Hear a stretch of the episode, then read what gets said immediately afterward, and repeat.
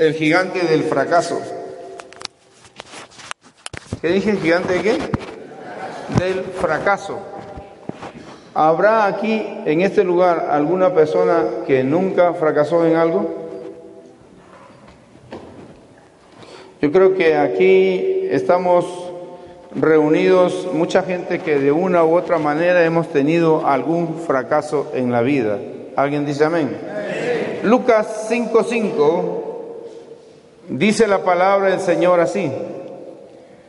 Pedro respondió, maestro, toda la noche estuvimos trabajando muy duro y no hemos podido pescar nada, pero si tú lo ordenas, voy a echar las redes. Padre, en esta hora te damos gracias una vez más en el nombre de Jesús, porque Señor, tú nos amas y tú tienes una palabra para cada uno de nosotros. Señor, tú sabes que los que estamos aquí tenemos una necesidad y que los que estamos aquí también hemos fracasado o venimos de andar de fracaso en fracaso. Y Padre, lo peor es que algunos ni cuenta nos damos de que andamos fracasando. Te doy gracias, Padre, te pido que tu Espíritu Santo tome control de mi vida. Espíritu Santo toma control de este lugar, toma control de la mente, de los pensamientos de todos nosotros. Espíritu Santo, que nadie esté sacando teléfonos y si alguien saca teléfonos para estar jugando, malógraselo, Señor, en el nombre de Jesús. Padre, te doy gracias por tu palabra que no vuelve vacía, en el nombre de Jesús. Amén. Así que si se malogra tu teléfono, es porque lo sacaste. Dice la Biblia que todo tiene su tiempo, y este no es tiempo de andar jugando con telefonitos. Algunos telefonitos no saben nadar y terminan cayéndose en una poseta, en un pipote, en una sequía, etcétera, porque andamos distrayéndonos a la hora en que debemos hacer otras cosas. Eh, gigante del fracaso. Dice la Biblia que Pedro y sus compañeros habían estado pescando toda la noche. ¿Qué dije? toda la noche. Habían estado toda la noche pescando y habían insistido. Ahora, Pedro no era como yo, como muchos de ustedes, que era un aficionado a la pesca o que alguien le dijo, te pago unas horas de bote y vámonos a pescar a ver qué resulta. Pedro era un profesional porque su oficio era pescador. Él era pescador, él y varios de sus compañeros, Santiago, Juan, Varios de ellos eran, estaban metidos en la pesca por completo, ese era su sustento. Conocían muy bien el agua, el tiempo, la marea, si es la llena, si es la seca, etc. Y se pasaron toda la noche y dice, haciendo lo que ellos sabían hacer, pero no les resultó nada.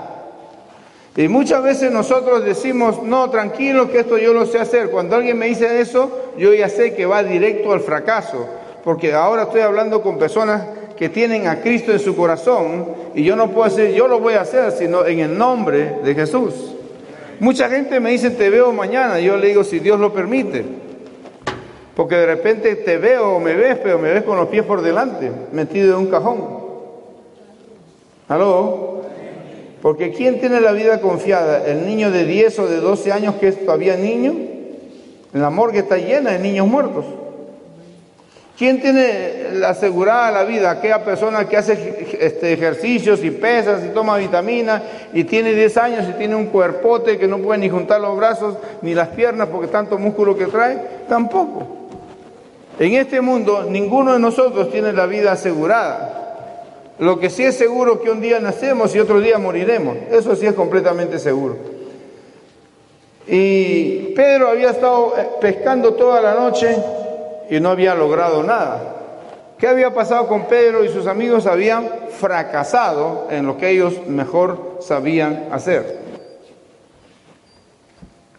¿Sabes tú, por ejemplo, que cuando se pone así un CD para una, un baile, oye, los he visto a todos, inclusive he visto en una presentación de Marco Wick que la música, la pista no le salía.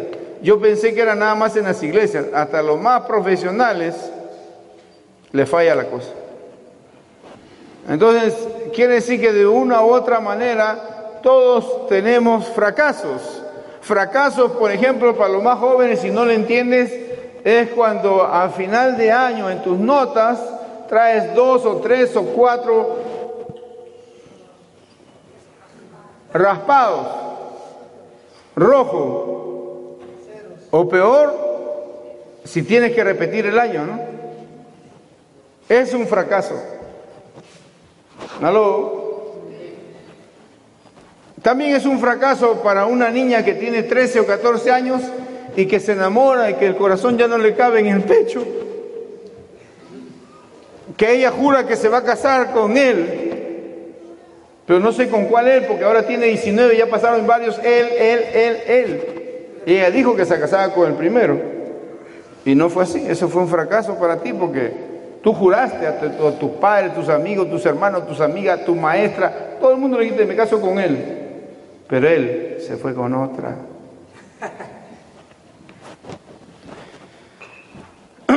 Fracaso también es cuando uno llega a la vida matrimonial y el matrimonio se te comienza a hundir porque más piensas en ti que en los dos. O si son tres o más, ya imagínate. Pero hablando del matrimonio, es él y ella. Y, y muchos hemos fracasado en la vida matrimonial por pensar solamente en uno y no en los dos. Y así mucha gente puede ponerse a escribir distintos tipos de fracasos. Fracasé en ayudar a tal persona.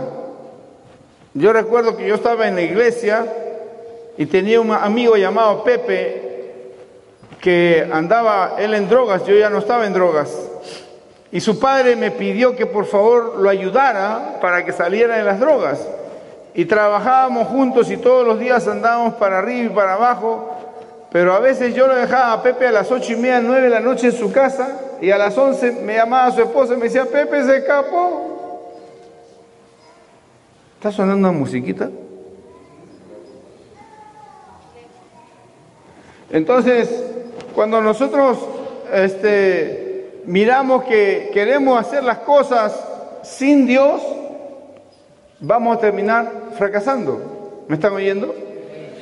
Y entonces, pues yo quise ayudar a Pepe y yo recuerdo que una mañana, como a las nueve y media de la mañana, me llama el pastor de la iglesia donde yo iba y me cita urgente que vaya para allá, salgo del trabajo, me voy y me dice, Pepe está perdido, su padre no lo encuentra, dice que te pidió a ti que tú se lo cuidaras, tu papá, el papá te ha estado pagando bien. O sea, yo trabajaba para el Señor y seguramente me pagaba más de lo normal, pero era como para que, oye, te reconozco que me estás ayudando con mi hijo.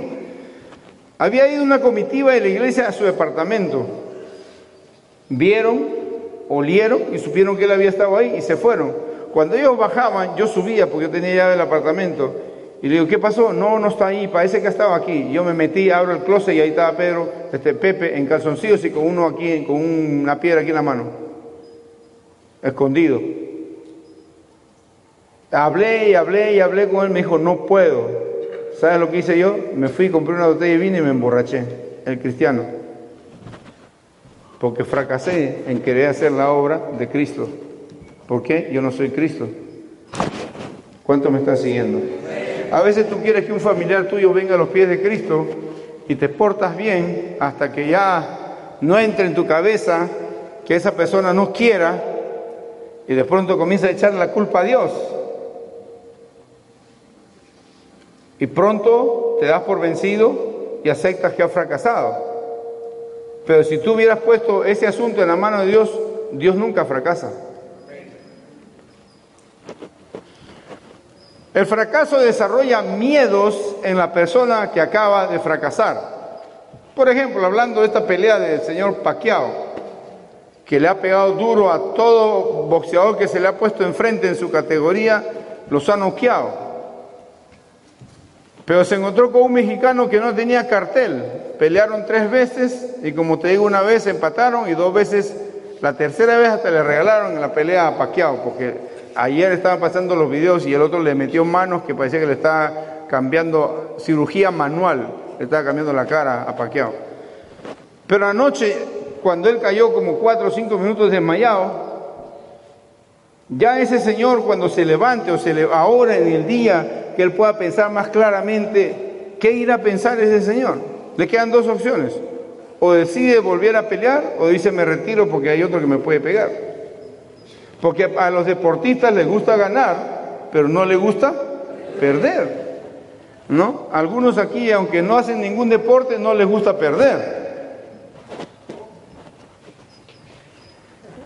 ¿No? Les gusta ganar, pero no les gusta perder. Entonces, este, y detrás de, de algo así, pues detrás de un fracaso, hay una, hay digamos, opciones. Me levanto y vuelvo a, a prepararme para buscar otra pelea, o digo, ya peleé 55 veces, ya gané bastantes millones de dólares, y mejor me retiro y me dedico a algún negocio, alguna empresa, como hizo este, el, el de San Antonio, donde, ¿cómo se llama? Oscar de la Hoya, que ahora es el, ¿cómo le llaman? Este, Golden Boy, presentaciones Golden Boy el niño de oro, ¿no? Y está ganando más plata, creo, de, ¿cómo se dice eso? Este, empresario que de peleador.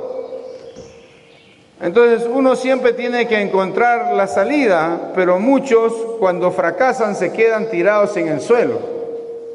Ese es el problema. El fracaso, decía, desarrolla miedos, miedo a que se repita el pasado. No, yo no quiero subirme una moto porque como la última vez se me rompió el hombro, tengo miedo que si me subo a la moto me va a pasar esto. Y hay gente que nunca más se sube una moto. Hay gente que sube a pintar ciertas alturas y de repente se le rompió una guaya, quedó colgando, no murió, pero se dio el susto de su vida y dice, ya no vuelvo a subir. Ya fracasó en ese trabajo. Porque un miedo lo hizo fracasar. No fue la caída que si llegó al suelo se quedó guindando, sino que el fracaso desarrolla miedos internos en la persona que fracasa. Siempre escucho esto en las mujeres. Yo de los hombres no quiero saber nunca más nada. Te digo siempre porque después están con otro hombre. Yo le pregunto, ¿que él es homosexual? Pues si me dijiste que los hombres no quería saber nada, ¿cómo estás ahora con otro hombre? No, es que hay que darle una oportunidad a la vida.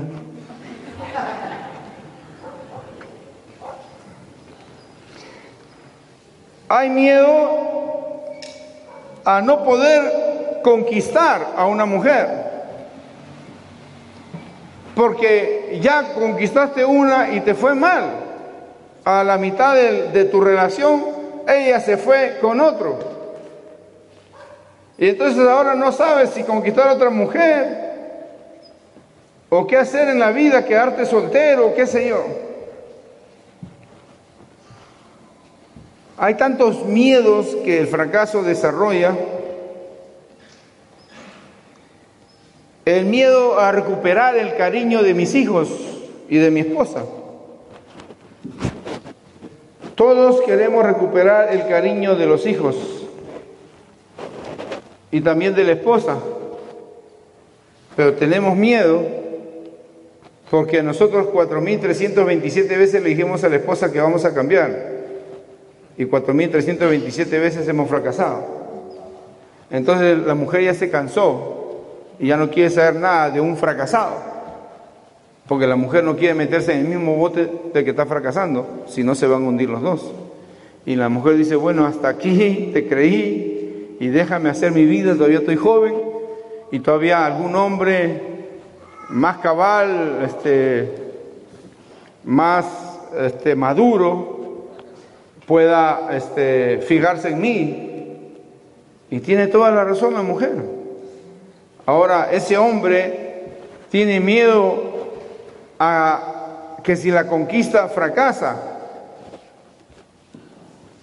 Y cuando tú estás acá,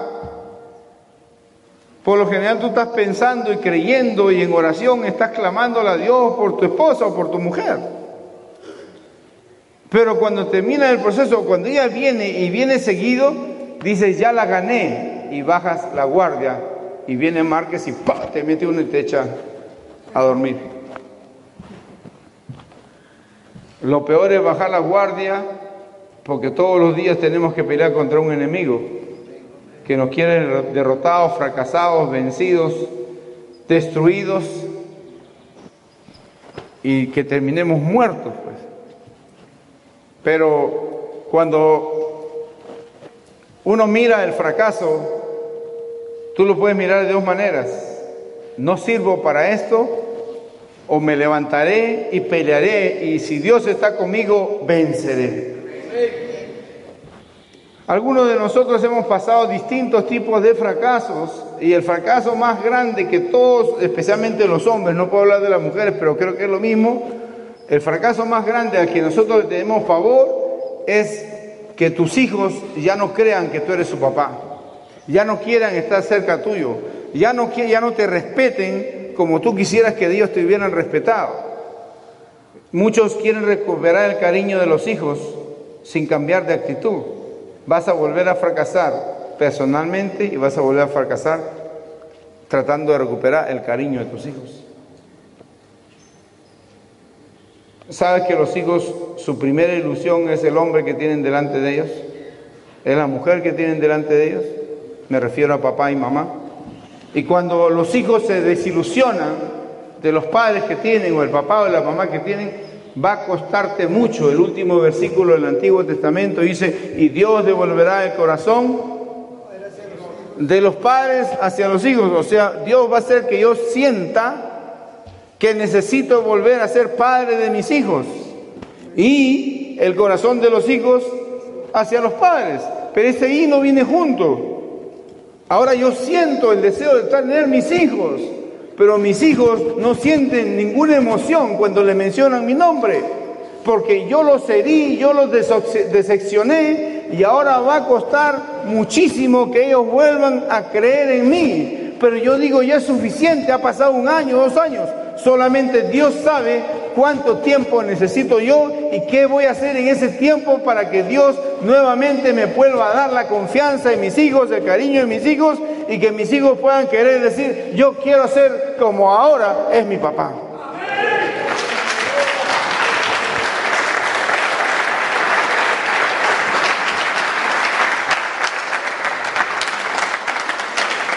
Fácil es fracasar. Difícil es levantarse. Aló. Fácil es fracasar. Difícil es levantarse porque si Dios no te levanta, ahí te quedas. Me refiero a que para que una persona se levante de un fracaso, necesita de la ayuda, de la fortaleza y sobre todo de una palabra que venga del corazón de Dios. Si Dios te dice algo, esa palabra te va a levantar, te va a animar y le va a poner gasolina toda tu vida. Hay mucha gente que en la iglesia anda sobreviviendo. Llega mañana, ay, y cuando se ríen, ay Señor, ayúdame que no puedo. Amén, gracias Señor, y se van. Esa es su oración, por eso que andan fracasados, por eso que no pueden hacer nada, por eso que no pueden dar fruto, por eso que le va mal en todo, por eso que la plata no les dura, por eso que las relaciones no les duran, porque... ¿Qué? ¿Ah? Porque no tienen una buena relación con Dios. Si tú no tienes una buena relación con Dios, que es el que te levanta, ¿quién te puede levantar? ¿Tu mamá? No. ¿Quién levanta a tu mamá? Dios.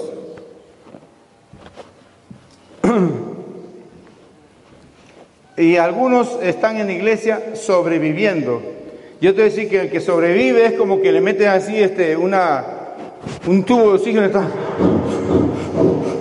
¿Puede dar vida a esa persona? Está tratando de vivir. Pero una persona que ha recibido vida y está vivo, transmite vida. Pero una persona que está... ¿Y cómo está? Oye, si yo le pido que me cargue dos libros, por ahí se cae. ¿Me está entendiendo? Porque el fracaso, como te vuelvo a decir, o te deja en el suelo o te ayuda para ir más lejos. Una vez mi pastor me dijo, no es necesario que alguien fracase para que después tenga éxito, pero si tu necedad te lleva al fracaso, entonces el fracaso va a ser bueno para que reconozcas que no depende, que no puedes hacer las cosas por ti mismo, sino que necesitas depender de la mano de Dios.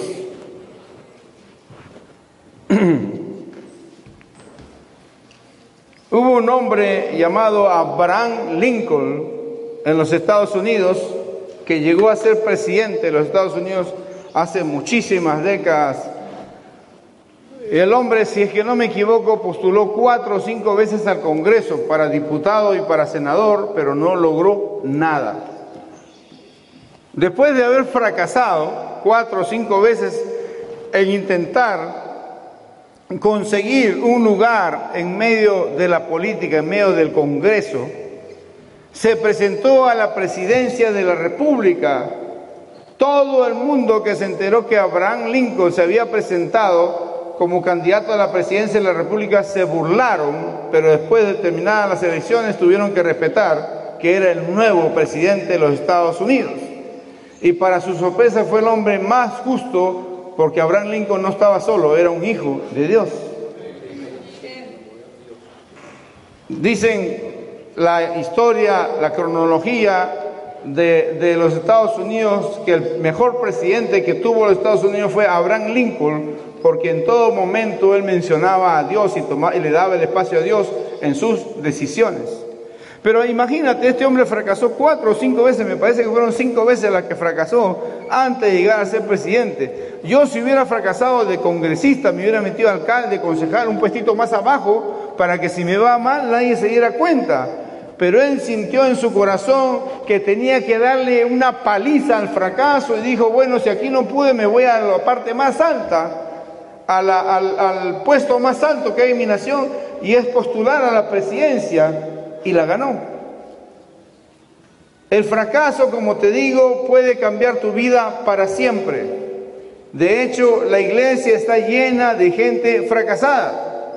La Biblia habla de la mayoría de los personajes mencionados por Dios antes de ser los héroes de la fe, llegaron a fracasar pero ninguno de ellos se quedó tirado en el suelo, porque la Biblia dice derribados, pero no aplastados. Tú te puedes caer, pero la Biblia dice siete veces cae el justo y siete veces lo levanta el Señor. La Biblia dice que no temas porque yo estoy contigo, jamás te dejaré ni te desampararé. Y cuando habla de desamparar, quiere decir que Dios va a estar conmigo para ayudarme en todo lo que yo necesite. Que Dios va a ser mi fuerza que Dios va a ser mi ánimo, que Dios va a ser mi alegría, que Dios me va a reconfortar en mis tristezas, Dios va a ser mi compañía en mi soledad, va a ser mi fortaleza cuando alguien me traicione, me abandone. Eso y muchas cosas más quiere decir jamás te desampararé. Cuando nosotros miramos la historia de hombres que están en la Biblia, como Abraham, el famoso padre de la fe, que le creyó a Dios para dejar su casa, su ciudad, sus riquezas, sus tesoros y caminar en el desierto solo, pero con Dios. Y que Dios le dijo, te voy a hacer padre de multitudes. Multitudes significa más de cinco, más de diez, más de veinte. No sé cómo iba a ser este, con esa mujer, ¿no? Iba a tener que estar dando a luz y embarazada, dando a luz y embarazada. Mi mamá los tres primeros los tuvo así, a mí, a mi hermano Paco y Mosi, uno tras el otro, agosto, agosto y julio. O sea, mi papá la tenía ocupada y mi mamá todos los años. Ya mi mamá le dijo para el tercero, ya aguántate un rato, Julio. Ya después de tres años nació otro y después a los ocho años nació la última, ¿no? Y eso que si mi papá hubiera podido de repente hacía su propia congregación. Así como el gocho, el gocho tiene una congregación y quiere hacer otra.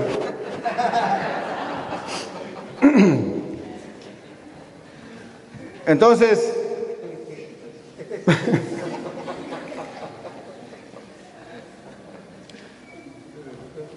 entonces, este, muchas muchas personas piensan de que cuando tú has tenido este, un fracaso en algo, ¿no?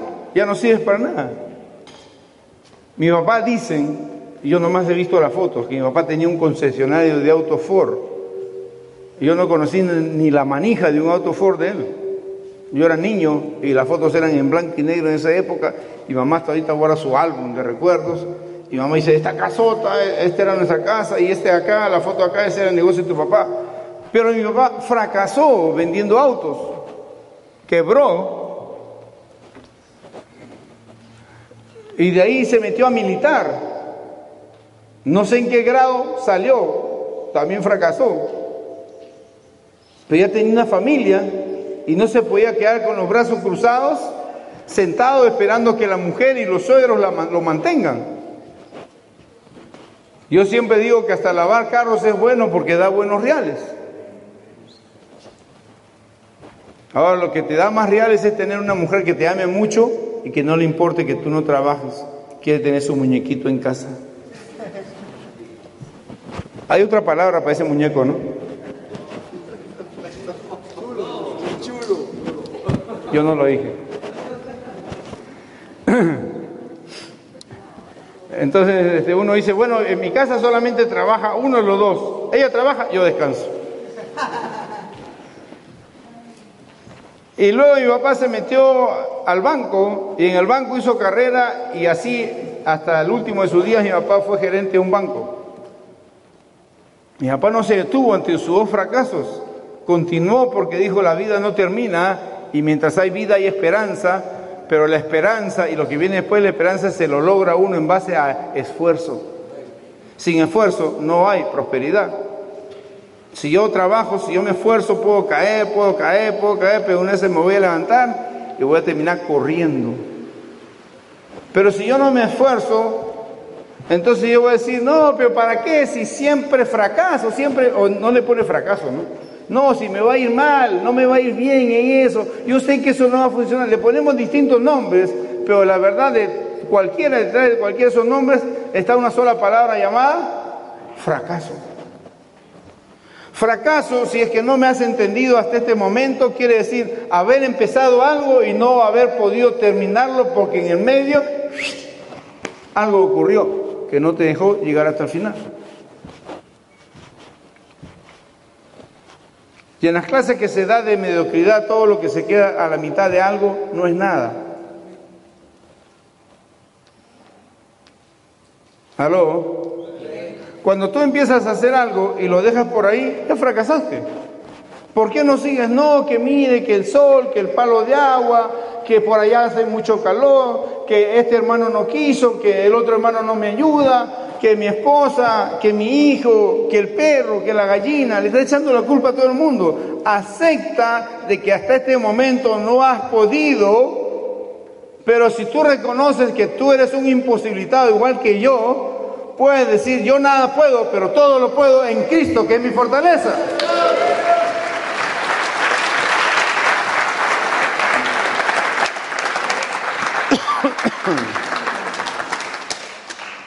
Según de Pedro 3:17 dice, por tanto, amados, sabiendo esto de antemano, estén en guardia, no sea que arrastrados por el error de hombres libertinos, dice sin principios morales, caigan de su firmeza. Te lo repito, dice según de Pedro 3:17, por tanto, amados, sabiendo esto de antemano, estén en guardia, no sea que arrastrados por el error de hombres libertinos, entre paréntesis dice esta versión, sin principios morales, caigan de su firmeza. Y a veces yo no fracaso porque quiero fracasar, sino porque no me junto con las personas correctas. ¿Sabes qué necesitamos nosotros para crecer y para que nos vaya bien la vida? buscar a la gente que le está yendo bien, a gente que tiene sabiduría. ¿Aló? A gente que tiene sabiduría. La Biblia dice en el libro de Eclesiastés de que en un, pueblo pequeño hay un hombre pobre e insignificante, pero sabio. Y dice, y cuando vienen sus enemigos contra ese pueblo, todos van a buscarlo a él, al insignificante, al pobre. ¿Pero qué? Sabio. En el libro de jueces la Biblia habla de un tal Jefté. Jefté había perdido sus padres y cuando fueron a repartir la herencia, dijeron, a este no le toca nada porque este es hijo de una ramera. Así dice la Biblia, ramera. O sea, hijo de una prostituta, de una mujer malviviente. Y le quitaron la herencia. Pero le quitaron los reales o le quitaron la casa, el televisor o el carro que él pudiera recibir de parte de sus padres. Por lo, que no pudieron quitarle lo que Jefté traía en su corazón. Jefté traía valentía porque el que, el que se pega a Dios es valiente porque Dios dice que no, no es espíritu de cobardía, sino de valentía, de poder y de dominio propio.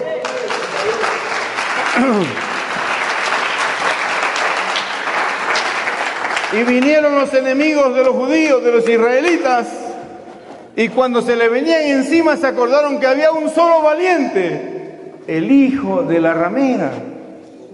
Ahora tenemos que humillarnos e ir a buscarlo para que Él nos venga a ayudar al que lo menospreciaron, ahora le dijeron solamente tú nos puedes ayudar. Y no se trata de que yo o tú o él o ella, se trata de que la persona que uno dice, esta persona me puede ayudar, es porque la gente se da cuenta de que, de que Dios está con esa persona. En la, en la casa de mi pastor llega mucha gente de dinero, muchos empresarios, muchos arquitectos, ingenieros, coroneles, generales de la Fuerza Aérea, del Ejército, diputados, congresistas, ya se lo llevaron al Congreso, le dieron un, reconocimiento en pleno Congreso por el trabajo que hace él.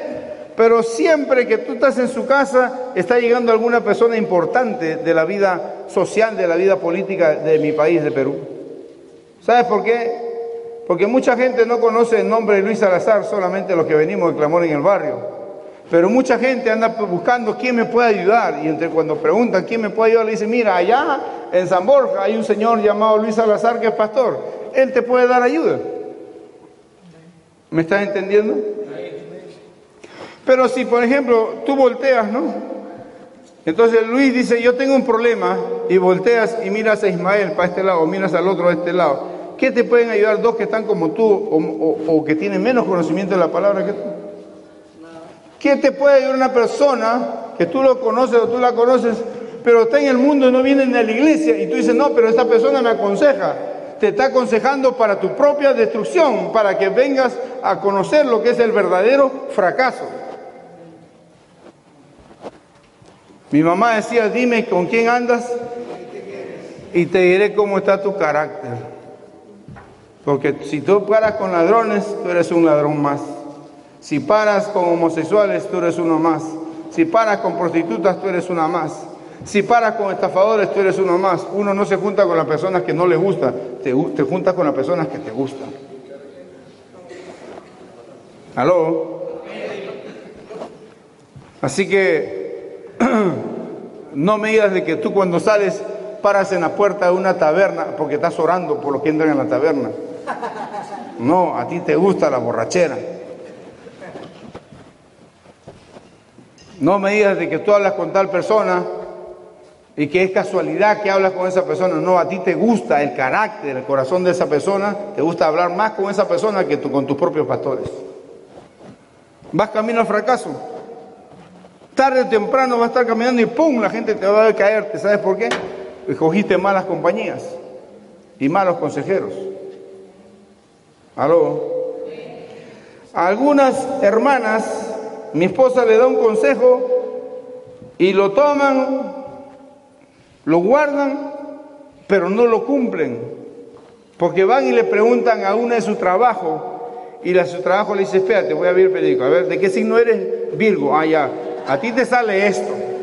Y cuídate con la de Pisces y cuídate con la de Sagitario. Ay, hermana, es que me dio un consejo que se cumplió. No, el diablo es buen imitador, pero te está llevando al fracaso. Algunos dicen, oye, no puedo tener plata, pero con este numerito de la aceite, Jesucristo bendícelo. Y voy a dar un buen diezmo. Es que quiero tu diezmo que viene del diablo.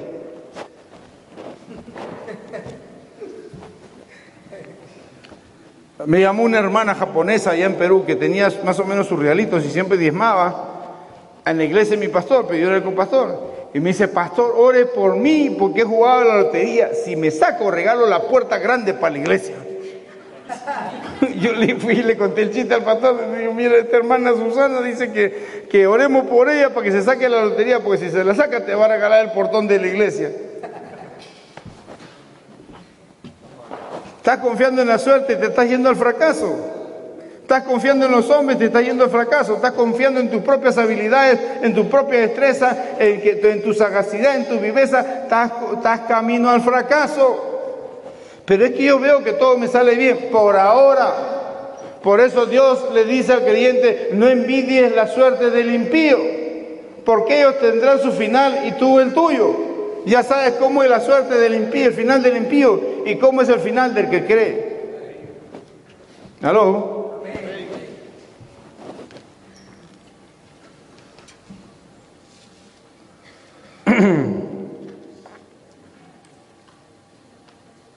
Apocalipsis 2.5 dice, por eso, acuérdate de cómo eras antes y vuelve a obedecer a Dios. Deja de hacer lo malo y pórtate como al principio.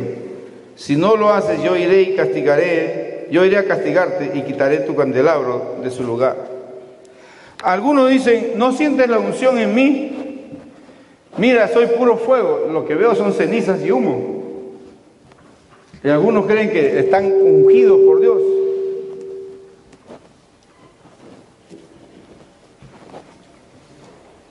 Algunos dicen, yo estoy ardiendo, soy una lámpara encendida.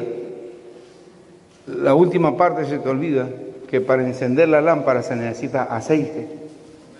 Y si tú no obedeces a tus pastores, jamás Dios te va a dar aceite para tu lámpara. La Biblia dice en Hechos 5:32 que Dios le da el Espíritu Santo a aquellos que le obedecen. Si tú no le obedeces, vas camino al fracaso. Así que yo no sé cómo se... Bueno, sí hay lámparas que se encienden solas, ¿no? Con yesquero. Moisés traía un incenciario, una lámpara de oro que Dios la prendía, pero Coré, que era un rebelde, traía una lamparita de bronce igualita, pero la había comprado en los chinos allá en Ollada. Y le, le, echaba bastante gasolina y tenía su yesquero y la prendía. Y él gritaba, fuego de Dios, fuego de Dios. No era ningún fuego de Dios, era fuego de yesquero, fuego de yesquero. No porque yo imite las cosas y mueva la cabeza para acá y mueva la cabeza para acá, digo que es el Espíritu Santo y la gente va a creer que es el Espíritu Santo. Creerán que me ha dado un calambre, pero no el Espíritu Santo. Yo respeto a los que mueven la cabeza, pero eso no necesariamente es la presencia de Dios en tu vida. Quizás puedas sentir la presencia en un lugar donde has entrado y hay alguna actividad, alguna cadena de oración, alguna intercesión, alguna alabanza, adoración y Dios se manifestó y tú entraste y ahí se te mueve todo, perfecto. eso no quiere decir de que Dios está contigo. ¿Cuánta gente yo veo que entran y, hasta dicen palabra de Dios? Pero cuando salen afuera, aquí nomás, no han pasar el portón, ya están fumando un cigarro. Llegó un hermano a un centro que dirigía yo en Lima, yo estaba haciendo algo en la calle cuando llegué como a las nueve de la noche me dijeron, uy, llegó tal hermano y predicó, predicó. Y yo le pregunto al encargado, ¿y quién lo mandó a predicar? No, es que él me dijo que él tenía una palabra de Dios y como usted no venía, yo lo puse a predicar. Le dije, oye, insensato, le dije, ese hombre anda en drogas. ¿Cómo va a decir usted que anda en drogas? Si oró bien, este, predicó bien bonito, oró por la gente, la gente se caía al suelo. Una hora después yo estoy hablando con el hermano predicador que había predicado bien bonito, que había orado por la gente y sacó del bolsillo aquí de su paltó cuatro gramos, cinco gramos de perico y me dijo que había estado predicando bajo la influencia del periquito. O sea que ahora la unción también viene en las drogas. Por eso que muchos fracasamos también, porque a la hora de escoger a la gente escogemos por dedo y no porque Dios nos hable. A veces tienes que escoger un encargado para tu centro, un encargado para tu iglesia, un encargado a tu ministerio. Y a ver, este es mi pana. Mira, a ti el Señor me ha dicho que te ponga a ti. ¿Cuál Señor?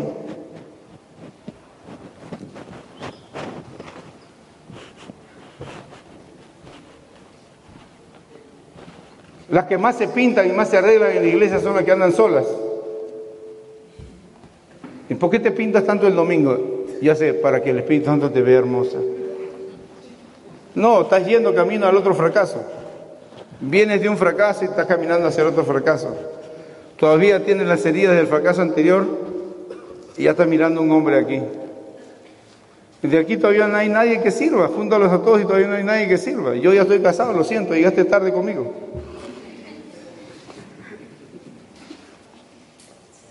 Pero tú crees que porque tienen bonita cara ¿Están bien o están en parte de un proceso? Habla paternina. que conmigo no es, es con los demás, menos conmigo.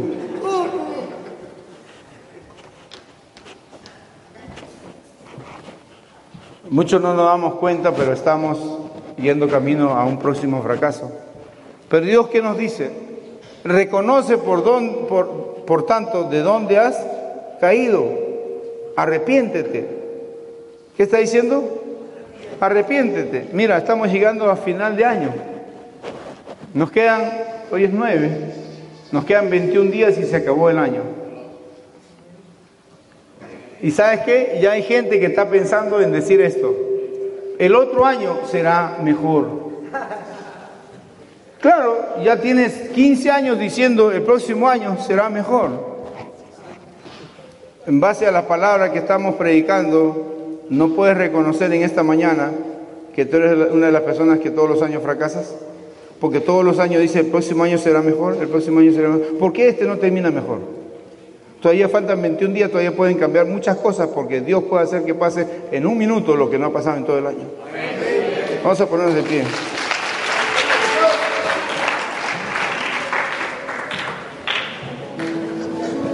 Antes de, movernos, solamente quiero invitarte a que hagas una pequeña, corta reflexión. ¿Qué metas te propusiste en enero del 2012? ¿Y qué metas has alcanzado? ¿Y qué metas todavía están por allí dando vueltas y no las has podido alcanzar? No te quiero decir que eres un fracasado, pero en cuanto a alcanzar las metas que te propusiste al principio de este año, si no lo lograste, estás fracasando. Ojo que no te digo que eres un fracasado, estás fracasando. ¿Sabías una cosa tú que el hombre, la mujer, el ser humano en sí, siempre tiene que tener metas delante suyo? Mi meta o una de nuestras metas debería ser, no quiero volver a fracasar en lo mismo. El fracaso viene para desafiarme a mí. ¿Cuánto puedo poner yo mi confianza en Dios? El fracaso viene contra mí para empujarme hacia atrás. Pero yo vengo contra el fracaso en el nombre de Jesús. Yo no estoy solo y tú no estás solo. No estás sola. Dios está con nosotros. Y si está Él con nosotros, no importa las veces que yo haya caído y haya fracasado, importa que yo esté dispuesto a seguir peleando de la mano de Dios. De la mano de Dios. Muchos decimos, bueno, será así mi vida, ¿no? Tuve un compañero que hace casi 26 años, ya van a ser 26, faltan 3 o 4 meses para que sean los 26 años, cuando yo entré al centro Victoria o Clamor en el barrio ahí en Perú, éramos tres los que ese día nos internaron. De uno no volví a saber más y del otro lo he visto por 17 años, lo llevo contado, 17 años seguidos de mis 26 años. Todos los años lo veo para las conferencias de allá en Perú. Y cuando le pregunto a mis hermanos, directores, pastores, ¿y qué fue de Hugo? Le digo, ¿está viniendo Hugo? No, él solamente se aparece en noviembre para las conferencias internacionales, porque para las nacionales y las regionales ni aparece. Y siempre que me lo encuentro a Hugo, o me lo encontraba, porque te repito, hace algunos años que ya no lo veo, apenas lo veo, viene y me abraza, Julito, Julito. Le digo, hola Hugo, ¿qué tal? ¿Cómo estás? ¿Estás aquí en el centro? No, estoy viniendo a la conferencia. Le digo, ¿qué vas a hacer? Bueno, aquí comenzando de nuevo. 17 años lo he escuchado decirme comenzando de nuevo. yo no me puedo jactar de nada porque mi jactancia es solamente creerle a Dios y depender de Dios. Si de algo me puedo jactar es de que soy débil y que soy vendido al pecado, pero también me puedo jactar de que Cristo es mi fortaleza para no andar cayendo en debilidades y menos en pecados. 17 años Hugo me ha dicho, aquí comenzando de nuevo, aquí comenzando de nuevo. Y parece que el último año que yo lo vi, algún río, alguna corriente se lo llevó por otro lado, porque ya ni siquiera lo he visto en los últimos 7, 8 años, para que aunque sea me diga el cuento, la mentira, aquí comenzando de nuevo.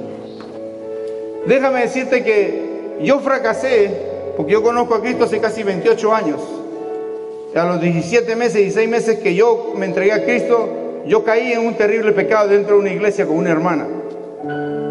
Doblé mis rodillas y lloré por 3 meses y 28 días, me acuerdo porque los contaba, porque no podía sentir nada de Dios, estaba con el corazón duro, más duro que el cemento, que la piedra. Pero yo dije, si un día Dios me oyó y Él extendió su mano y me sacó del pozo tan sucio, tan hondo en que me encontraba, lleno de tinieblas y sin esperanza, y Él me sacó y me afirmó, me dio palabra, me alimentó, me cuidó, me hizo ver una vida de colores, de esperanza, de que había un futuro para mí, que Dios tenía muchas cosas para darme, para entregarme, para confiarme. Si ese mismo Dios me habló un día, Él no me puede rechazar porque Él conocía mi corazón cuando Él dio su vida en la cruz por mí y por ti.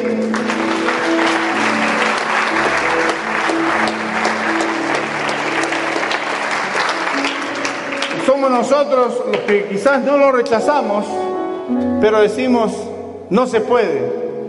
Con Cristo Jesús la palabra es, sí se puede, todo lo puedo en Cristo, que es mi fortaleza. Levanta tus manos ahí donde estás.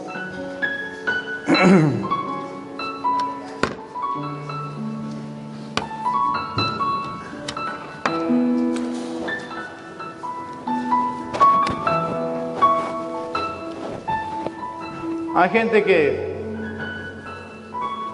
por ejemplo, en estas fechas se jubilan de la iglesia, hasta el 15 de enero por lo menos, ¿no? Más o menos por esa fecha.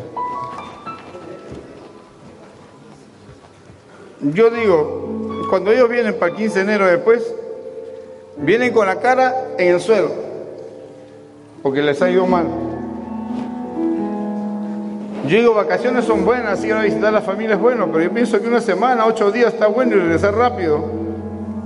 Porque la Biblia dice, yo me alegré con los que me decían, a la casa del Señor iremos. Mira lo que dice este corazón, yo me alegré con los que me decían, a la casa del Señor iremos. Pero parece que en diciembre viene otro espíritu que no es el Espíritu Santo y nos lleva hacia las provincias a visitar nuestra familia, lo cual está bueno, pero está malo quedarnos tanto tiempo sin Dios. ¿Sabías tú una cosa, hermano, hermana? A Dios le cuesta un día que tú o yo no salimos a la oración a buscarlo a Él. A Dios le cuesta y Dios no me necesita, pero le cuesta. Le cuesta cuando yo en la mañana no salgo y lo busco, le digo, hola Señor, buenos días, gracias por haberme dado la vida en esta mañana, gracias Señor por la esperanza, Señor, gracias por ser mi Padre, etcétera. Cuando yo, todos mis días yo no empiezo orando, empiezo hablando con Dios. Yo me levanto y estoy hablando con Dios, me meto al baño a cepillarme, a bañarme, a hacer lo que tenga que hacer en el baño y yo todo el tiempo sin fallar, y Dios es mi testigo, yo desde que me levanto de la cama y a veces en la cama comienzo a hablar con Dios, me levanto, me meto al baño, después me pongo, me preparo un café en mi cuarto y me pongo a orar.